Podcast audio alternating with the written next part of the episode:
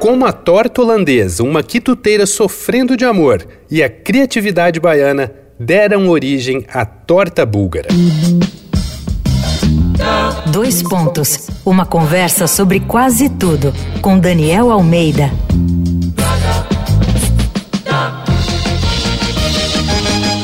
Na série Doces Bárbaros aqui do Dois Pontos, que tenta adoçar um pouco a vida nesse momento pesado que a gente está vivendo, precisamos dar um pulinho na Bahia, mais precisamente em Salvador. Quem diria que a torta búlgara é um doce soteropolitano? Com certeza, claro, nenhum baiano se perguntaria isso, porque a sobremesa é um sucesso independente do jeito que é servida na Bahia e em outros estados do Nordeste, com creme de leite, com caldo de chocolate ou morango. Quem já comeu diz que é algo entre um pudim e uma torta densa. Na receita só vão quatro ingredientes: chocolate em pó, manteiga, açúcar refinado e leite. Nem um grão de farinha.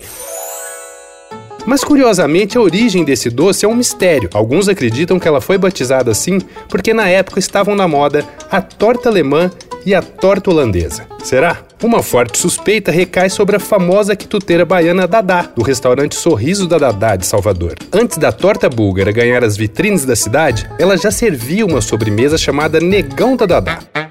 Tudo começou porque ela estava com saudades de um amor antigo e cheia de vontade de comer um doce, mas não queria repetir receitas antigas. Então ela improvisou, juntou chocolate em pó, gemas de ovo, açúcar e deixou cozinhar em banho-maria. Quem comeu diz que Negão da Dadá é primo irmão da torta búlgara.